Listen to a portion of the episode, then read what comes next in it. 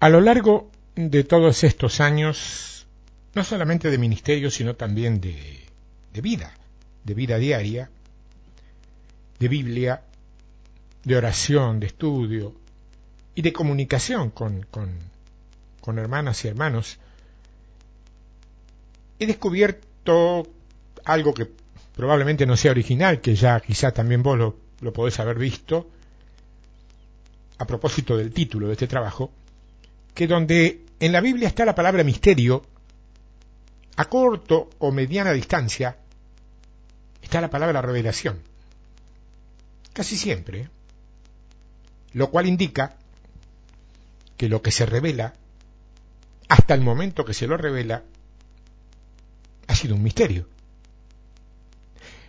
Entonces, cuando hablamos del Evangelio y coincidimos en que muchas cosas del Evangelio son casi misteriosas, lo que tenemos que entender es que lo son porque falta la luz necesaria para tener una revelación. Y esto tiene que ver en que hay mucha gente en la iglesia, y cuando digo iglesia vos sabés que yo siempre me refiero a la genuina, pero también aquí tengo que ser abarcativo con, para con todo lo que se hoy por hoy se denomina iglesia. Y te digo que hay mucha gente ahí que todavía desconfía y mucho de las distintas clases de arte que se pueden ver en el cine, en las páginas web o en la televisión. ¿Y sabes qué? Se lo dije hace muy poco tiempo, poquitos días, a un hermano bastante creativo que me consultó, un tanto abrumado, te diría que me consultó por el aire opositor que tenía en su iglesia para con sus inclinaciones artísticas, en este caso por la pintura o la escultura. Yo le dije simplemente, Dios es creativo. Por ende, Dios es artista. Punto. No me queda otra. Dios es creativo. ¿Coincidimos vos y yo en eso? Es artista. Es un artista. Lo que pasa que la palabra artista aquí abajo tiene una repercusión y un entendimiento que no es el mismo que debería tener de acuerdo a lo que representa y significa. Eso no es un problema de Dios, es un problema de los hombres. Ahora, con esto quiero significar que nada, pero absolutamente nada, como por ejemplo puede ser la danza, puede considerarse, como algunos enseñan, una creación diabólica para pervertir, para pervertir, para tentar o para incitar al pecado. La danza, la danza fue una sana creación de Dios. ¿Por qué?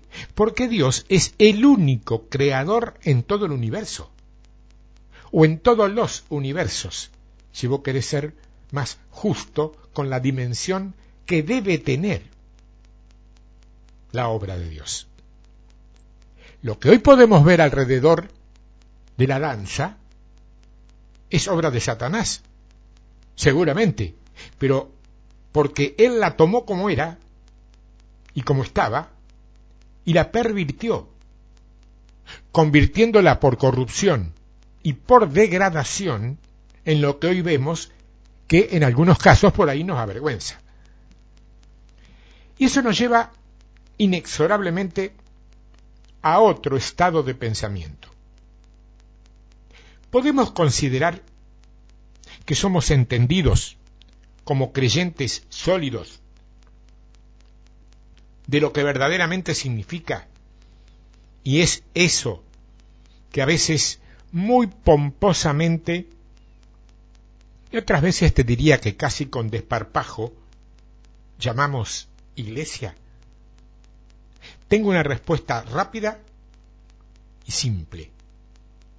¿Cómo se supone que nosotros, gente que nos consideramos muy avesados y experimentados, podríamos no estar entendiendo algo que tiene nada menos que dos mil y tantos años de antigüedad.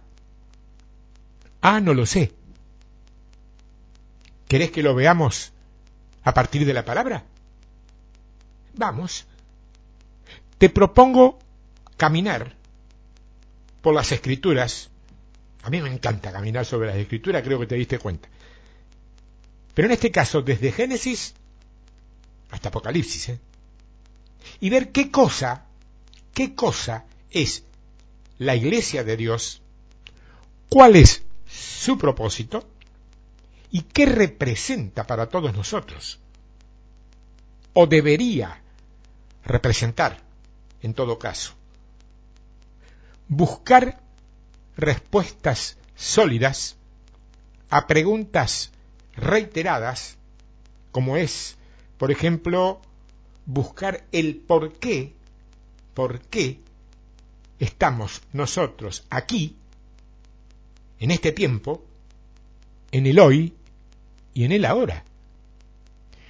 Quiero leer primeramente en la primera carta a los Corintios, en el capítulo 15, a partir del verso 45, Pablo dice, así también está escrito, fue hecho el primer hombre, Adán, alma viviente, el postrer Adán, espíritu vivificante.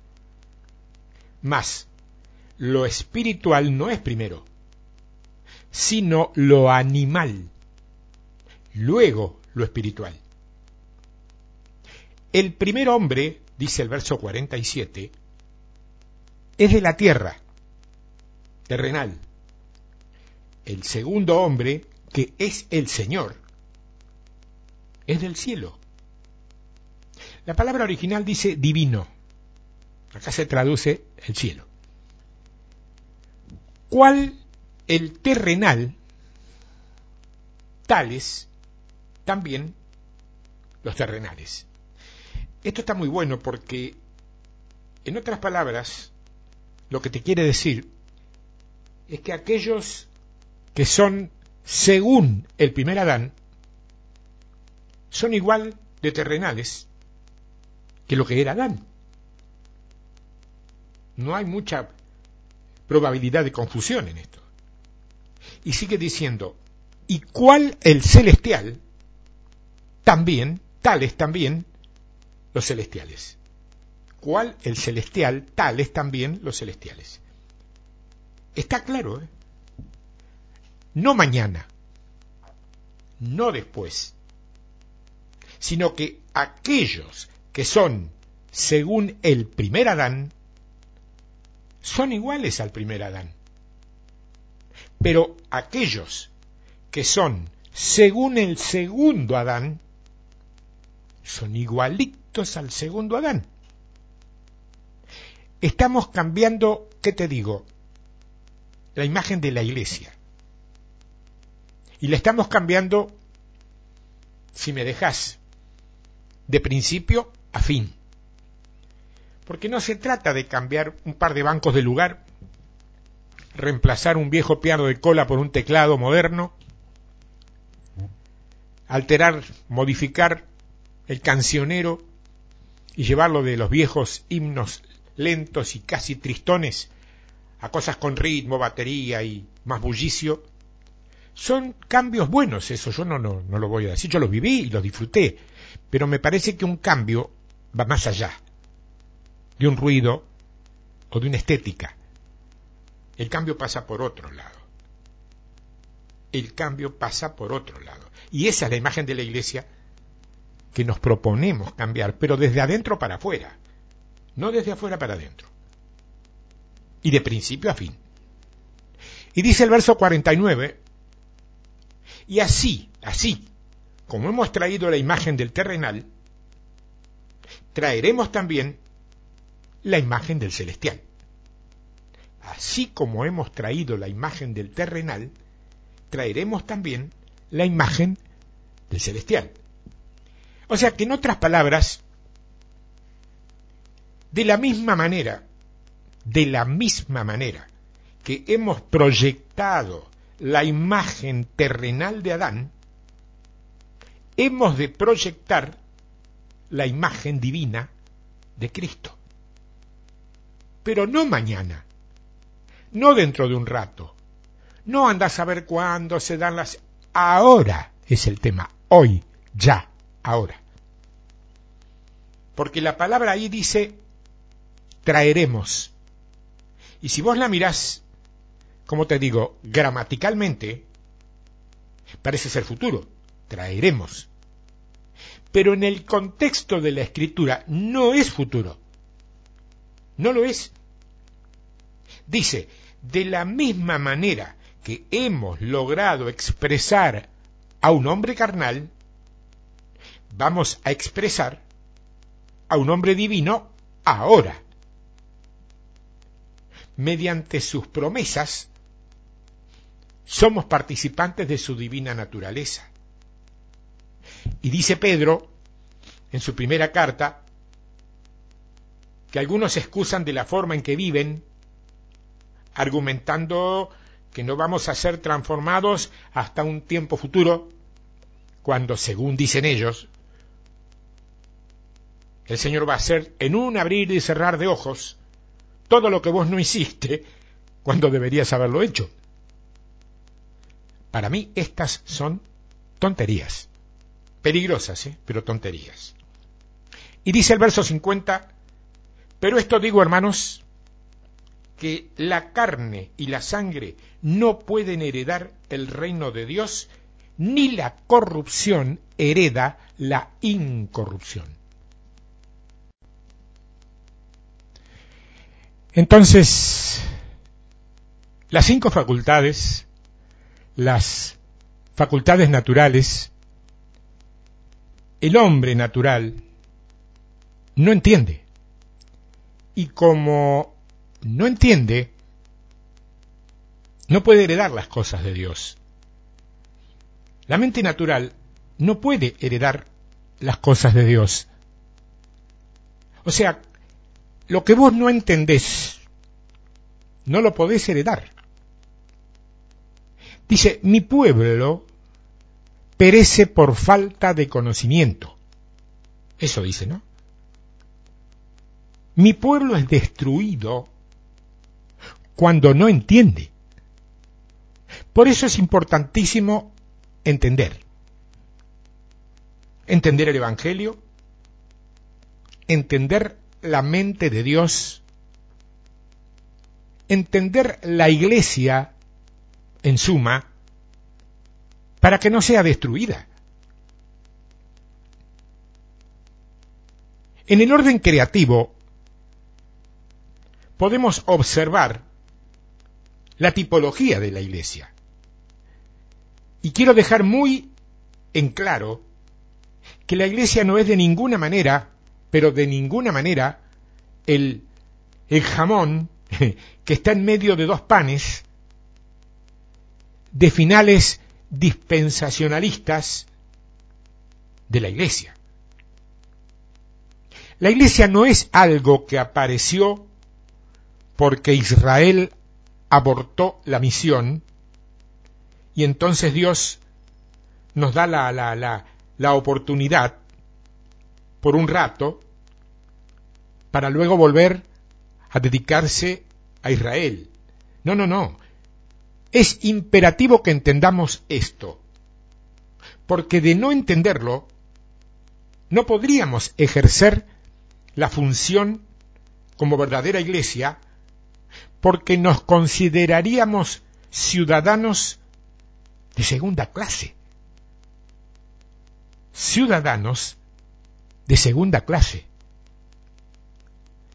Entonces, claro, cuando la iglesia aparece en el momento en que aparece, y tal como está escrito en el libro de Génesis, en el capítulo 1, Comenzando te diría desde el verso 26, dice, entonces dijo Dios, hagamos al hombre a nuestra imagen. Y ustedes noten que lo primero que ocurre es que Dios quiere crear el hombre a su imagen. Pero la imagen de Dios resulta ser que es Cristo. Porque Cristo ya tenía imagen en el cielo antes de la fundación. Él dijo, hagamos al hombre a nuestra imagen, porque la imagen es Cristo. La imagen es Cristo, porque Dios es espíritu. Y dijo, conforme a nuestra semejanza, y señoré en los peces del mar, en las aves de los cielos, en las bestias, en toda la tierra y en todo animal que se arrastra sobre la tierra. El verso 26, tengo que aclararte, implica necesariamente un deseo. Hasta la fecha, no hay creación ninguna del hombre, pero ninguna, y estoy hablando del hombre, que Dios dijo, hagamos. No lo ha hecho. No lo ha hecho. Y dice el verso 27, y creó Dios, y acá está en pasado, creó Dios, o sea, ya está hecho. Cuando Dios habla antes, es un propósito que luego se consuma por su propia palabra. ¿Por qué? Porque cada palabra está llena de fe. Y dice, creó Dios, creó Dios al hombre a su imagen, a la imagen de Cristo. Y es importante que entiendas que comenzamos con la imagen que estamos tratando de conseguir, es el varón perfecto. Él nos creó perfectos. A imagen de Dios lo creó, dice. Varón y hembra los creó. Escúchame, en el espíritu no hay género. Y es muy, pero muy importante entender eso. En el espíritu no hay género. Entonces vemos que el hombre fue creado. Imagínalo. Imagínatelo ahora.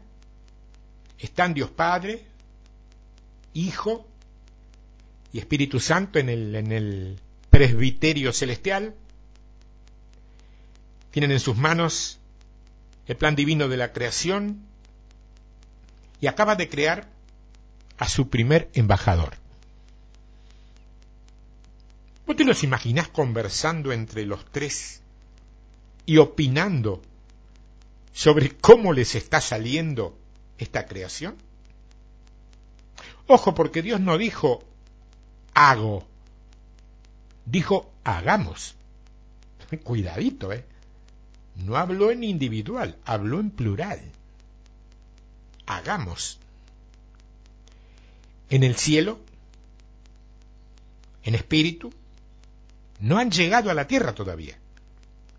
Y en el gran presbiterio celestial extienden la mano. Extienden la mano y la gran divinidad pone la mano sobre cabeza, pone la mano sobre la cabeza y los bendice y dice lo siguiente que te voy a leer y que está a partir del verso 28. Génesis 1. Y los bendijo Dios y les dijo, fructificad y multiplicaos. Llenad la tierra y sojuzgadla y señoread en los peces del mar, en las aves de los cielos y en todas las bestias que se mueven sobre la tierra. Y dijo Dios, he aquí que os he dado toda planta que da semilla, que está sobre toda la tierra, y todo árbol en que hay fruto y que da semilla, os serán para comer. Y a toda bestia de la tierra y a todas las aves de los cielos y a todo lo que se arrastra sobre la tierra en que hay vida, toda planta verde les será para comer. Y fue así. Me encanta cuando la Biblia dice, y fue así, y fue así. Claro, lo más parecido a esto que algunos de nosotros hemos podido ver en esta tierra ha sido uno de esos, alguno de esos cultos de ordenación que se lleva cuando se llevan a cabo cuando ponen en mandato por ahí a nuevos líderes. Claro, sin embargo, lo cierto es que aquí Adán casi se está derritiendo por la unción de Dios que está sobre su vida. No es lo mismo. Y dice el verso 31, y vio Dios todo lo que había hecho. Y he aquí que era bueno en gran manera. Y fue la tarde y la mañana el día sexto. Vos sabés que yo siempre presté atención a este detalle que añade en la segunda frase de este versículo, el 31, dice, vio Dios lo que había hecho. O sea, Dios se tomó el trabajo de hacer, me lo imagino, un paso atrás y mirar, a ver. A lo mejor cerró un ojo y lo miró con un ojo solo. Y aquí dice que era bueno en gran manera. ¿Qué es ser bueno en gran manera? Para nosotros es una cosa, ser bueno en gran manera. Para el cielo me parece que debe ser otra cosa, distinta. Para el cielo debe ser bueno en gran manera. Y para nosotros, bueno, un poquitito mejor de lo que vemos a diario por ahí. Puede ser, puede ser, sí. Pero en el caso específico, puntual del cielo, bueno en gran manera. Y la palabra nos dice en la carta a los Efesios, en el capítulo 1, y en el versículo 4, según nos escogió en Él, en Él, antes de la fundación del mundo. Yo solo te estoy respaldando lo que termino de decir, ¿eh? porque en Timoteo dice, nos llamó con llamamiento santo, según el propósito suyo y la gracia que nos fue dada en Cristo Jesús antes de los tiempos de los hijos. Noten que la creación del primer embajador, que es la iglesia, fue antes de que el hombre llegara a la tierra. Y fue recién en Génesis, capítulo 2, versículo 7, que el embajador fue enviado y que entró dentro de su pasaporte que necesariamente era el cuerpo. Ahora veámoslo así. Vos sos un espíritu y tu pasaporte es tu cuerpo. Porque si no tenés cuerpo te tenés que ir. Es así de simple. Si se te vence el pasaporte, te tenés que ir. Pero si vos caminás de acuerdo con el propósito y con la voluntad de Dios, Dios te extiende el pasaporte. ¿Entendés lo que te digo? Te lo extiende, te da más tiempo. El Espíritu Santo, que siempre es el que está indagando, escudriñando lo profundo, le dice, Señor, espérate un momentito que hay un problema. ¿Qué sucede?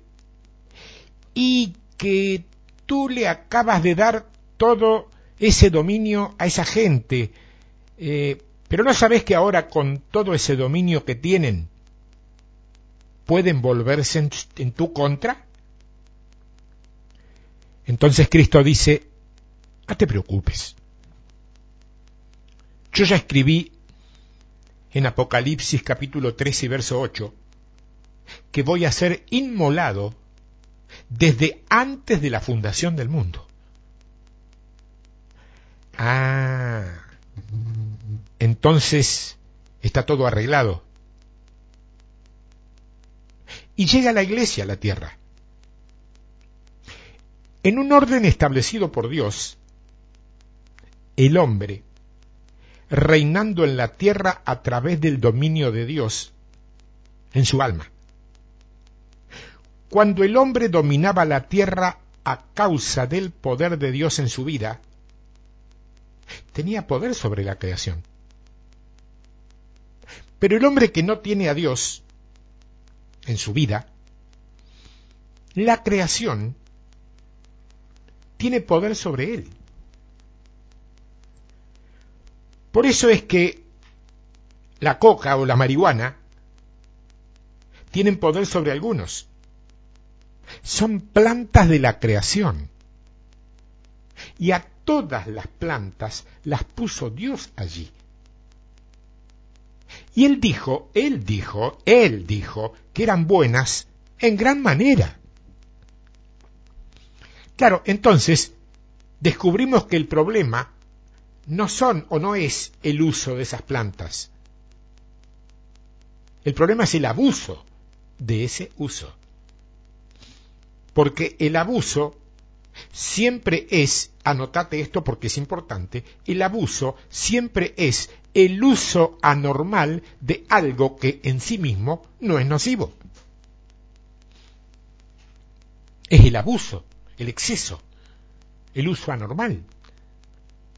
La droga, tal como se presenta en estado puro, diríamos así, funciona a favor del hombre. ¿Qué te digo? A ver un ejemplo. El odontólogo, el dentista, el sacamuela, la usa para que no te duelan sus trabajos. Pero claro, el abuso de ellas te mata. Y te mata, ¿eh? No te lo estoy diciendo de una manera simbólica, ni te mata. Esto no es de ninguna manera un eufemismo elegante, te mata. ¿O alguien tiene alguna mínima duda que sea así? O sea que Dios nos creó para tener ese dominio. Y el primer sistema comienza a fluir. Es decir, Dios, estando en el presbiterio celestial, acaba de darle la mayordomía de la tierra al hombre. ¿Vos crees que si el hombre fuera esa basurita insignificante, mugrienta y qué sé yo cuánto que la mayor parte de los deprimidos y los pesimistas piensan que son en sí mismos, y no imagen y semejanza de Dios como dice la palabra que es, ¿eso sería así? Dios le hubiera dado la mayordomía a una porquería. Dios le dio la mayordomía de la tierra a algo o alguien que era imagen y semejanza de él. No te atrevas a decir otra cosa. Y cuando lo pienses, echa fuera ese pensamiento porque no es tuyo. No es tuyo. Te lo metieron desde afuera y te lo creíste. Dice Salmo 115, en el verso 16, Salmo 115, los cielos son los cielos de Jehová. Y ha dado la tierra a los hijos de los hombres. Mira, los cielos son los cielos de Jehová, son de él. Y ha dado, ¿cuántos saben que dar es dar? la tierra a los hijos de los hombres. Entonces llegamos a una simple conclusión. Lo que vos permitas, Dios permite. Lo que vos permitas, Dios permite. Te lo tengo que decir de nuevo. Lo que vos, mi hermana, mi hermano, permitas, Dios permite. El primer embajador llega a la tierra. Te digo, un embajador es un agente diplomático acreditado por su gobierno, que está lejano, el gobierno, y es enviado a otras tierras con la misión, con la misión de implementar las pólizas del gobierno que lo envió. Y la palabra da la casualidad que te llama a vos, embajador. Embajador del reino, dice, o embajador de Cristo. No habla de un triste cristianito salvado por gracia y fe, ¿eh? Habla de un diplomático de altísimo nivel. ¿Se entiende? Hay cuatro características muy importantes aplicables a tu vida de embajador que está respaldada por tu constitución. Número uno, un embajador nunca es elegido por su pueblo, siempre es ordenado por el rey. Vos no lo elegís a él, es él el que te elige a vos. Número dos, todo en la misión del embajador es cubierto por el gobierno. En Mateo capítulo 6, versículo 33, lo resume bien cuando dice, si buscas primeramente mi reino, yo corro con todos los gastos. Más o menos es eso lo que te quiere decir. El hecho de que vos estés preocupada o preocupado por tus finanzas nos declara abiertamente, claramente, que vos no sabés quién sos. Sos un embajador.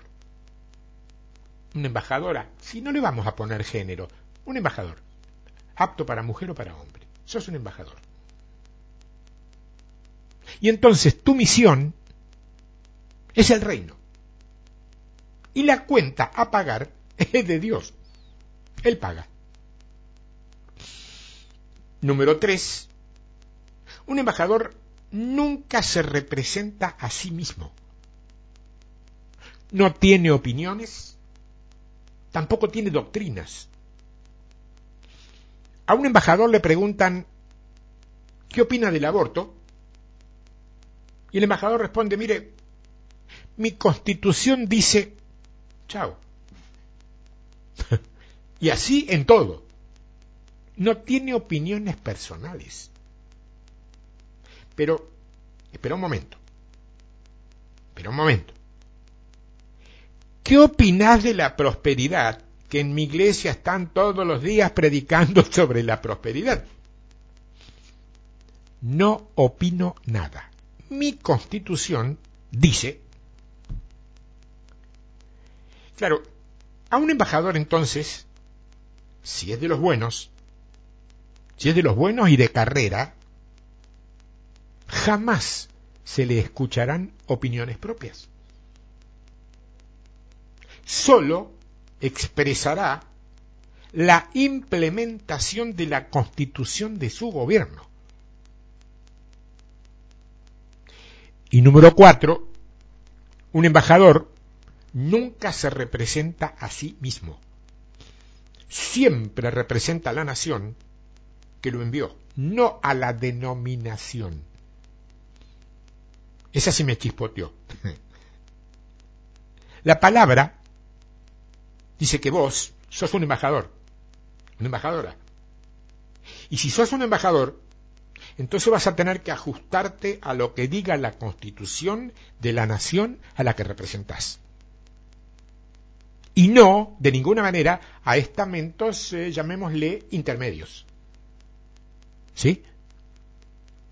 El reino de Dios, dentro del cual está insertada la iglesia genuina, no tiene fin ni tiene principio. El reino de Dios estaba en el cielo.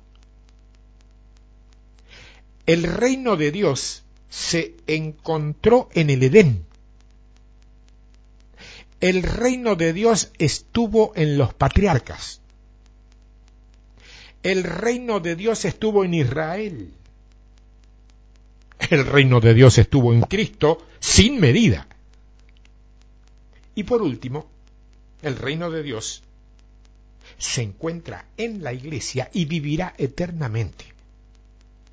La iglesia siempre ha existido y siempre ha sido la idea central del plan eterno de Dios. Primera Corintios 7:38 menciona a la iglesia o a la congregación en medio del desierto, dice. Pero habla de iglesia, no habla de templos. Y dice que es la iglesia, no dice que es las iglesias. El problema radica en que la iglesia siempre fue misterio. Porque el primer embajador había abortado su misión, su misión y su visión, come corta, y hasta no restaurar esa misión con M, la iglesia tuvo que mantenerse en misterio. La palabra iglesia, y vos lo sabés porque lo hemos enseñado muchas veces, es la palabra eclesía o eclesia. La palabra ex, e, e, e, K sería las dos primeras, las dos letras primeras, significa fuera. Ec es fuera. Y la palabra eclesía, que va después, significa de congregarse. Se lee algo así en el conjunto como los llamados a congregarse. Y toma nota de lo que voy a enseñarte ahora, si es que no lo sabías. La iglesia significa los llamados a congregarse o a asamblearse con respecto a asuntos públicos del Estado. Por eso te llama embajador. El embajador no es un religioso.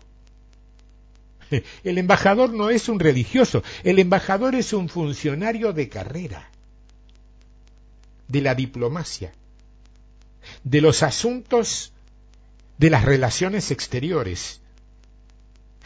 De todos modos, queda claro que iglesia entonces no es un término religioso, es un término político.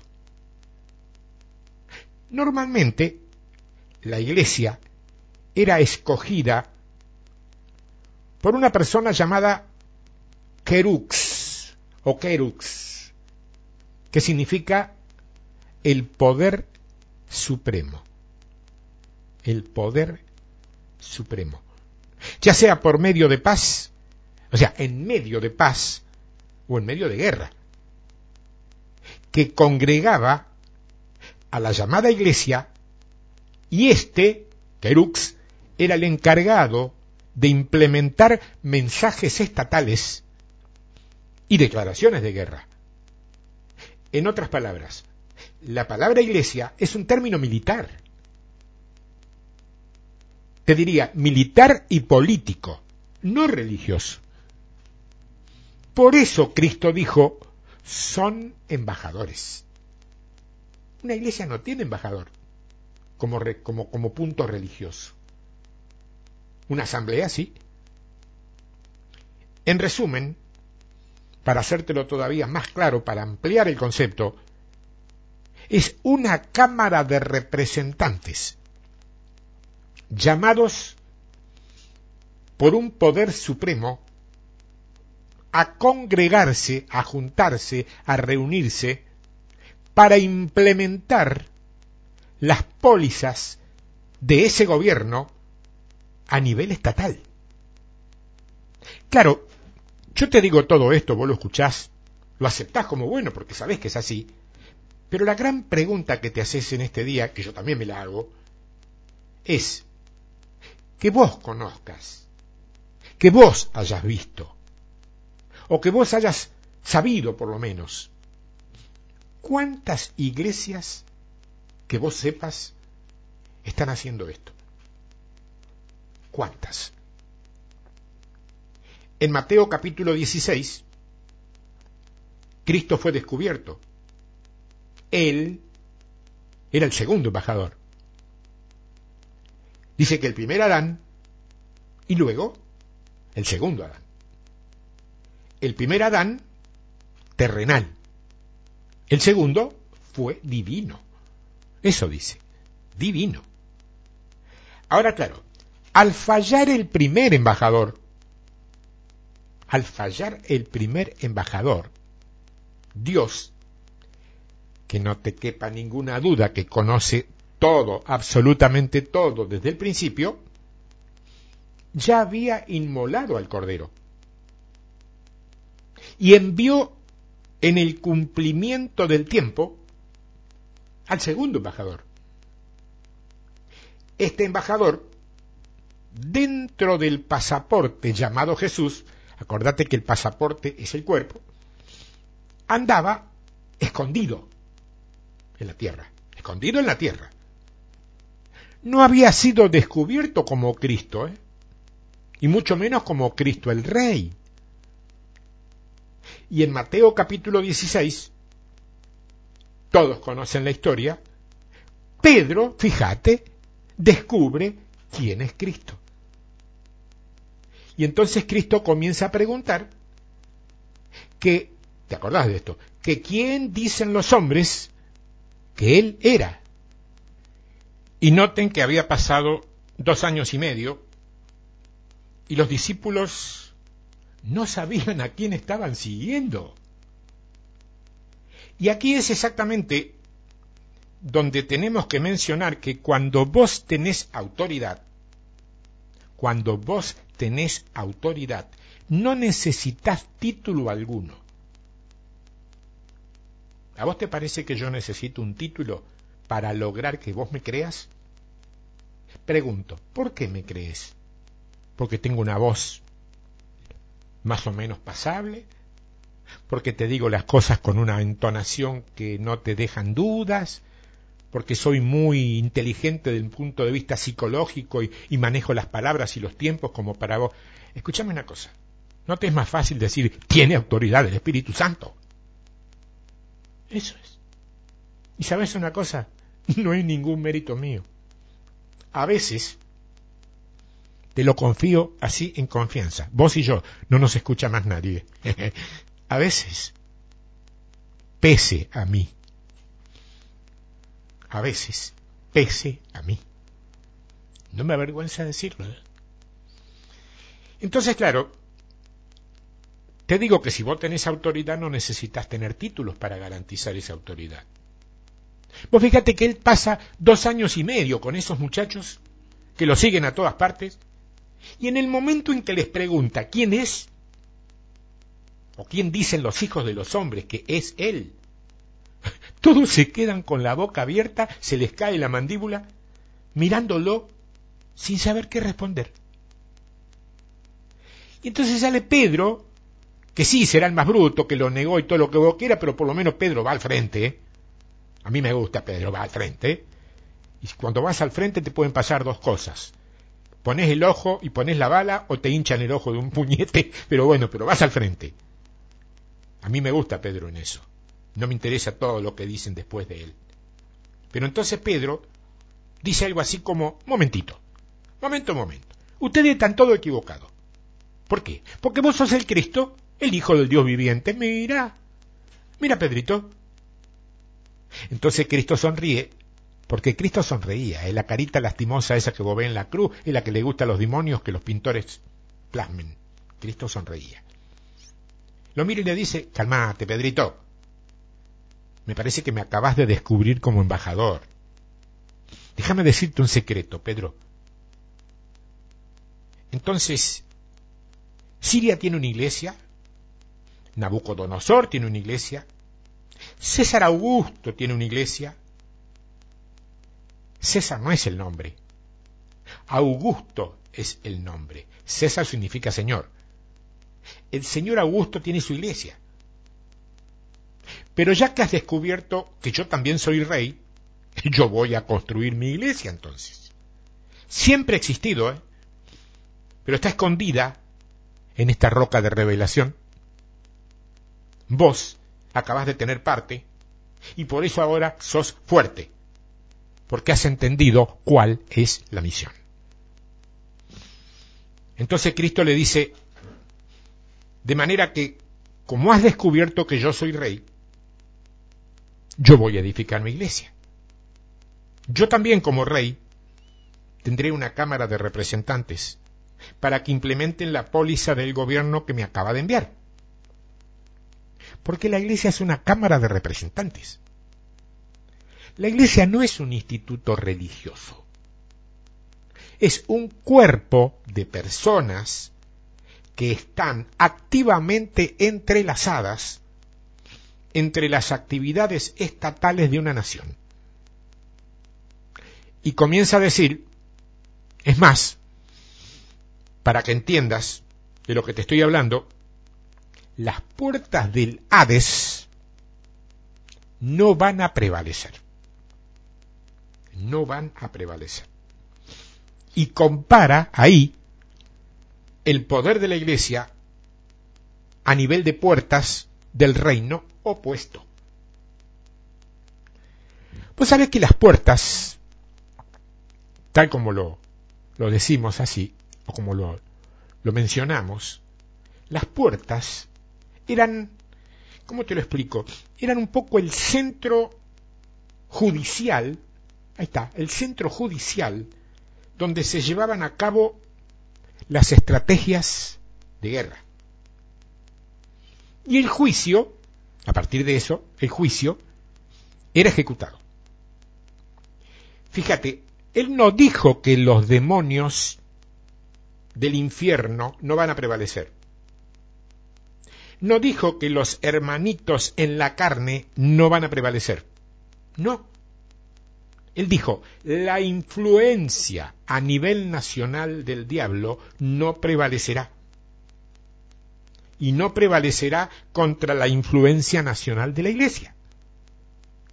De manera que te doy las llaves del reino o te hago responsable de la mayordomía del poder de Dios en la tierra, nada menos.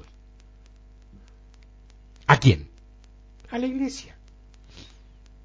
Lo que vos permitas, mi hermana, mi hermano, Dios permite. Lo que vos ates, Él ata. Lo que vos eches fuera, Él echa fuera. Vos sos la que tenés o el que tenés la llave. ¿No te habías dado cuenta de eso? Ahora bien, vale la pena recordar que Pedro recibe las llaves cuando es Pedro, no cuando era Cefas. Cristo primero le ofrece las llaves a Cefas, diciendo, te llamarás Pedro. Y cuando le dijo, ahora eres Pedro, entonces recién le dio las llaves. O sea que vos recibís el poder cuando te convertís en lo que se supone vas a ser. Siria tenía una iglesia, Roma tenía una iglesia, Nabucodonosor tenía su representante, César Augusto tenía su representante, y ahora Cristo declara que el misterio comienza a ser revelado. Y la iglesia iba a manifestarse en todo su apogeo y ya no como algo oculto, no más debajo de la cama, sino encima de la mesa, como un candelero siendo luz a las naciones y sal a la tierra, expandiendo el reino de Dios en su tierra de misión. Claro, la iglesia es mucho más que un grupo de personas redimidas. ¿eh?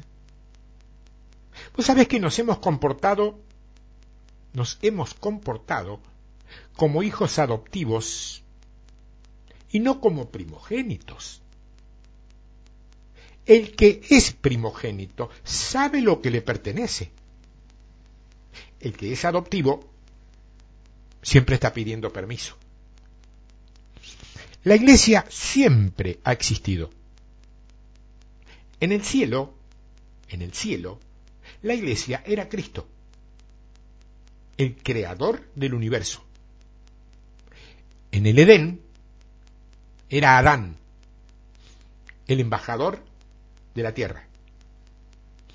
En la ley se representaba en el gobierno de los patriarcas. En Israel, a través de una nación. En Éxodo capítulo 19, en Éxodo capítulo 19, éramos reino de sacerdotes. En Romanos 8, éramos hijo, hijos y herederos. En Gálatas 6, somos la nación de Dios. En Apocalipsis, somos la nueva Jerusalén. En Noé, en Noé, se escondió la iglesia. En el tabernáculo se escondió la iglesia. En el arca se escondió la iglesia. En Jacob representábamos la iglesia. En Enoch la iglesia fue trasladada. En el olivo, en el olivo se encuentra la iglesia. Nuevamente. En Gálatas 3 somos la simiente. En Pedro somos un pueblo escogido. En Hebreos 12 somos el monte En Efesios, la plenitud de aquel que todo lo llena. La iglesia es mucho más que una novia, mucho más. Muchos andas, andan por ahí vestidos de blanco en medio de la batalla. Tené cuidado. Si estás vestido muy de blanco, el enemigo te va a ver con más facilidad, ¿eh? En Efesios 2, la palabra dice que somos hechura suya.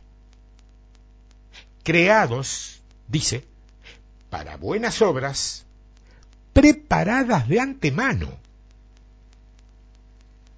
En Romanos 16 dice, y al que puede confirmaros, según mi evangelio, la predicación de Jesucristo según la revelación del misterio que se ha mantenido oculto desde los tiempos eternos.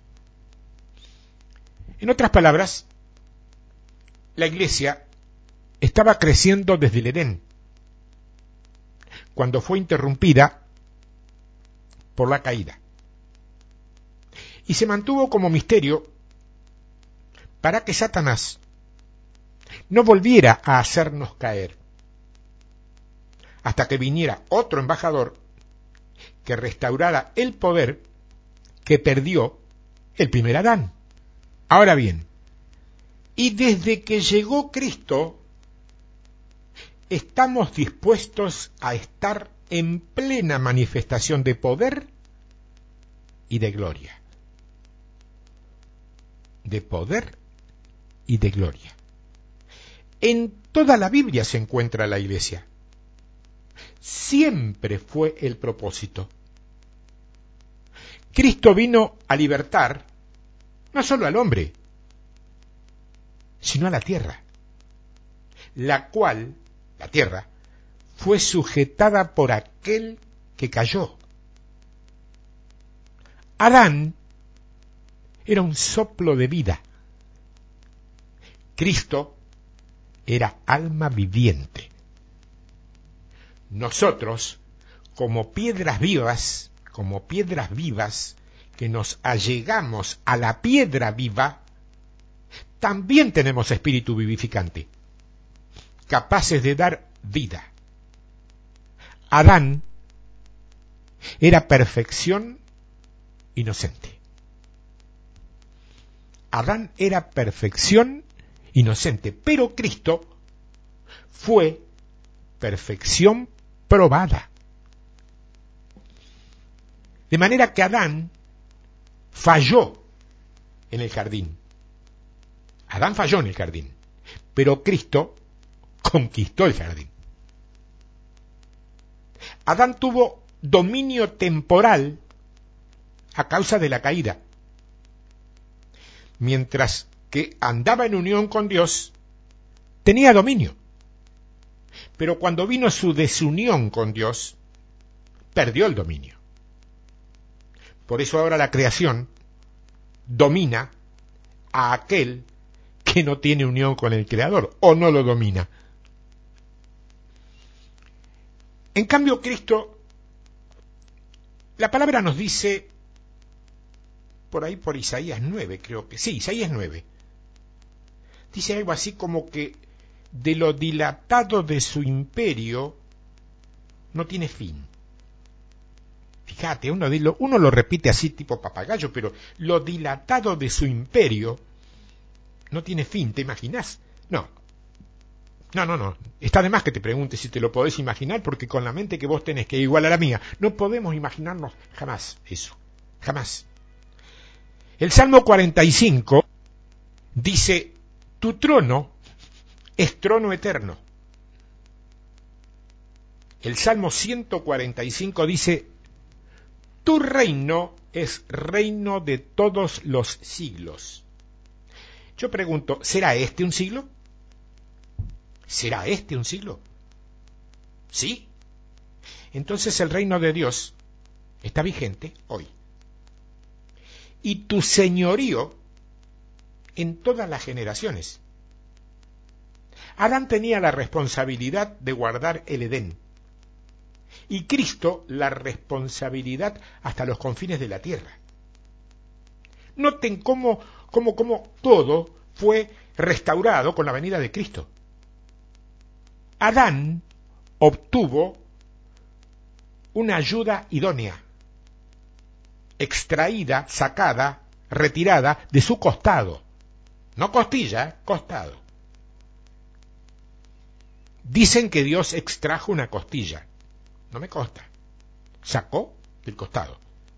Sí, puede ser una costilla, del costado y costilla. Pero no porque Eva no pudiera ser hecha de la tierra como había sido Adán, sino porque fue hecha distinta que Adán. Por eso la mujer es tan distinta. Y si somos todos seres humanos, somos todos seres humanos, pero a partir de la creación, no somos construidos iguales. Yo vengo de la tierra. Vos, que me estás escuchando y sos mujer, venís de mi costado. No para mí. no, obvio, no estoy hablando en, en sentido de propiedad, pero estás extraída del costado del que sea tu hombre, del que tenga que ser tu hombre. ¿Para qué? Para demostrar que en unidad hay lugar para la diversidad. El hombre y la mujer son muy distintos, pero puede haber unidad. Tiene que haber unidad, porque si no, no funciona nada. No funciona nada. Y para estar al lado como cooperadora, como ayuda idónea, lo cual significa en hebreo, ¿no sabe lo que quiere decir ayuda idónea en hebreo? Una ayuda más capacitada. o lo mejor que encontró Dios para vos. Eso es ayuda idónea. Para colaborar con Adán en la misión terrenal, Eva no estaba incluida en el círculo de dominio de Adán. ¿eh? Cuando Dios dijo tengan dominio, Eva ya estaba creada al lado del hombre. Momentito, ¿eh? No me llame feminista, llámame justo porque me haces un gran honor. Me gratificás muchísimo si decís que soy un justo. Primero porque me, me, estás llamando obediente y segundo porque estoy diciendo lo que Dios dice y no lo que interpretaron algunos hombres. Ella no cayó bajo el dominio de Adán, no te confundas. Totalmente libre. Lo que tú permitas, Él permite. El verdadero liderazgo nunca limita la habilidad o fuerza que le es dada. Escúchame, líder, vos, ¿eh? La primera pregunta que te va a hacer Dios cuando te vea, esperemos que sea dentro de mucho tiempo, ¿qué has hecho con el ministerio de las mujeres? ¿Qué, han hecho, ¿Qué has hecho con el ministerio de la mujer? Tengan los mismos límites. Y Eva se convierte en la colaboradora de Adán. Y pasan algunos años y del costado de Cristo nace ayuda idónea. La iglesia. Y si no, ¿por qué te crees que el lanzazo del soldado fue en el costado de Cristo y no en otro lugar? Qué lástima que tenga que hacer la pausa ahora, ¿no? Pero la tengo que hacer porque lo que me queda yo te garantizo, como siempre te lo digo, que es más fuerte, es el remate de todo esto. El misterio ya ha sido revelado, mi hermana, mi hermano. Falta que tengas la luz del Espíritu Santo para verlo. Dios te bendiga te amo en Cristo. ¿eh? Hasta la semana que viene, si Dios quiere.